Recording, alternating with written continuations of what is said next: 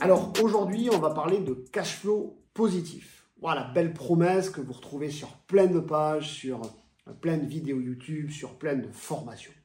Alors le cash flow positif, pour remettre dans le sens de la marche, on parle de cash flow positif lorsqu'une opération immobilière dans son ensemble, et je dis bien dans son ensemble, génère un revenu positif. Alors quand on parle dans son ensemble, de quoi s'agit-il? Eh bien en fait, il s'agit tout simplement non seulement de l'opération immobilière en elle-même, de son prêt, mais aussi de toutes les charges. Quelles sont ces charges? Elles sont nombreuses.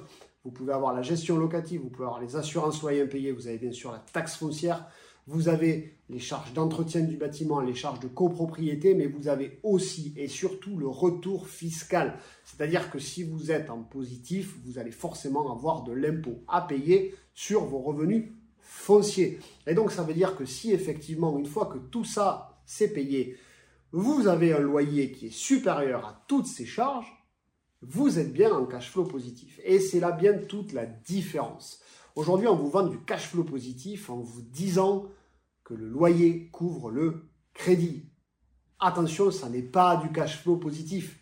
C'est juste effectivement un loyer qui est supérieur au crédit. Ça, c'est la première chose, c'est factuel. Vous avez 800 euros de loyer, 700 euros de crédit, vous avez donc un excédent de 100 euros, mais vous n'êtes pas en cash flow positif, puisque vous allez déduire la totalité des charges que je vous ai énoncées précédemment. Et donc aujourd'hui, pourquoi cette vidéo est importante? Parce que, vu la période actuelle, vous êtes nombreuses et nombreux à vouloir faire de l'investissement immobilier sans qu'il vous coûte rien. Et donc vous allez, par manque d'expérience, par souvent un peu promesse de l'argent facile, allez acheter des formations où on va vous dire c'est super, le loyer couvre le crédit.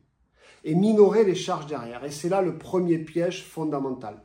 Si je dois aujourd'hui actualiser cette vidéo que nous avions faite il y a un an et demi, eh bien, entre-temps, les taux d'intérêt ont augmenté. Sauf que les taux d'intérêt ont augmenté plus vite que les loyers. Donc, ça veut dire que la promesse du cash flow positif, elle est encore plus compliquée aujourd'hui. Quand vous aviez euh, un prêt à 700 euros, aujourd'hui, ça fait 750 euros.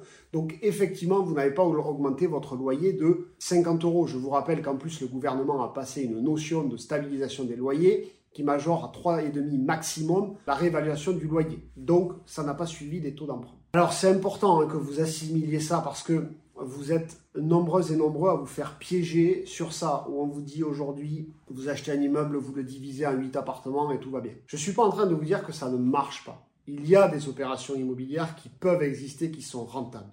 Mais souvent, par expérience, on retrouve les mêmes typologies, c'est-à-dire des gens qui ont déjà une grosse surface financière qui ont une capacité d'achat haute avec beaucoup de cash sans faire un gros levier de crédit. Ça, c'est le premier point. Et souvent, la deuxième condition, c'est que vous vous occupiez de tout.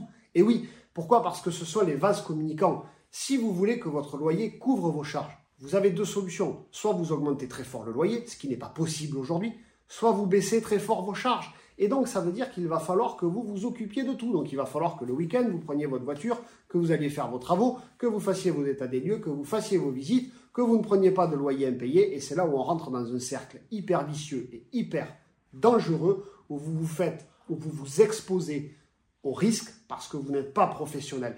Et c'est là où le cash flow positif part complètement à volo et où toutes les promesses tombent à l'eau. Il suffit que vous ayez de la vacance locative, du retard sur vos travaux, que vous ayez un impayé de loyer pour économiser, vous n'allez pas vous assurer, et patatras, vous êtes en cash flow négatif beaucoup plus fort que si vous aviez fait une opération clé en main avec des professionnels. C'est important que vous compreniez ça parce que aujourd'hui, l'immobilier, grâce à l'augmentation des taux, je dis bien grâce à l'augmentation des taux, redevient un outil de long terme. Aujourd'hui, la promesse du cash flow positif, c'est du court terme. C'est de dire, vous achetez aujourd'hui, demain vous allez vivre de vos loyers, même avec un seul bien immobilier. Mais bravo à ceux qui ont réussi à le faire. Mais ils l'ont fait à une période très différente. Souvent, vous regardez les premiers projets qu'ils ont fait, ils se situaient entre 2008 et 2012, avant la forte hausse de l'immobilier. Ça, c'est le premier point. Deuxième point, ils se situaient aussi au moment où les gens avaient pas forcément d'attrait pour les plus petites surfaces parce que les loyers étaient moins importants. Et donc ces gens-là ont pu bénéficier aussi de l'attrait vers les petites surfaces. Aujourd'hui, euh, depuis 4 ou 5 ans, vous avez les colocations qui sont très à la mode, les co-living. Mais ça, c'était avant. Aujourd'hui, on revient sur plus de surface, plus d'extérieur, plus de, euh, de facilité d'usage du bien. Et effectivement, quand vous allez diviser dans des petites surfaces, vous allez vous exposer à du turnover. Et donc, toutes ces notions font qu'aujourd'hui, il était important de vous mettre à jour toutes ces notions de cash flow positif pour ne pas tomber dans le piège de certaines formations vendues. Encore une fois, mon propos n'est pas de dire ça ne marche pas ou ça ne marche jamais. C'est pas le cas. Ça marche. Je vais citer quelques cas. Et souvent, on, retient aussi que des cas qui marchent bien sont des locaux professionnels qui vont être loués à des entreprises. Pourquoi? Parce que dans le cadre du bail commercial, vous allez avoir beaucoup de charges prises en charge par le locataire et donc vous n'en avez quasiment plus en tant que propriétaire. Mon intention dans cette vidéo, c'est de vous alerter sur ces risques-là, de ne pas vous dire ça ne marche pas, mais de vous dire soyez extrêmement vigilants, vous avez beaucoup plus de chances, vous avez 80-90% de chances aujourd'hui de perdre de l'argent sur du cash flow positif que d'en gagner. Et donc, si vous abordez sur cet angle-là, il vaut mieux faire une opération plus petite, plus patrimoniale, sur lequel la valeur de revente sera une valeur soutenue, où vous allez miser sur le long terme.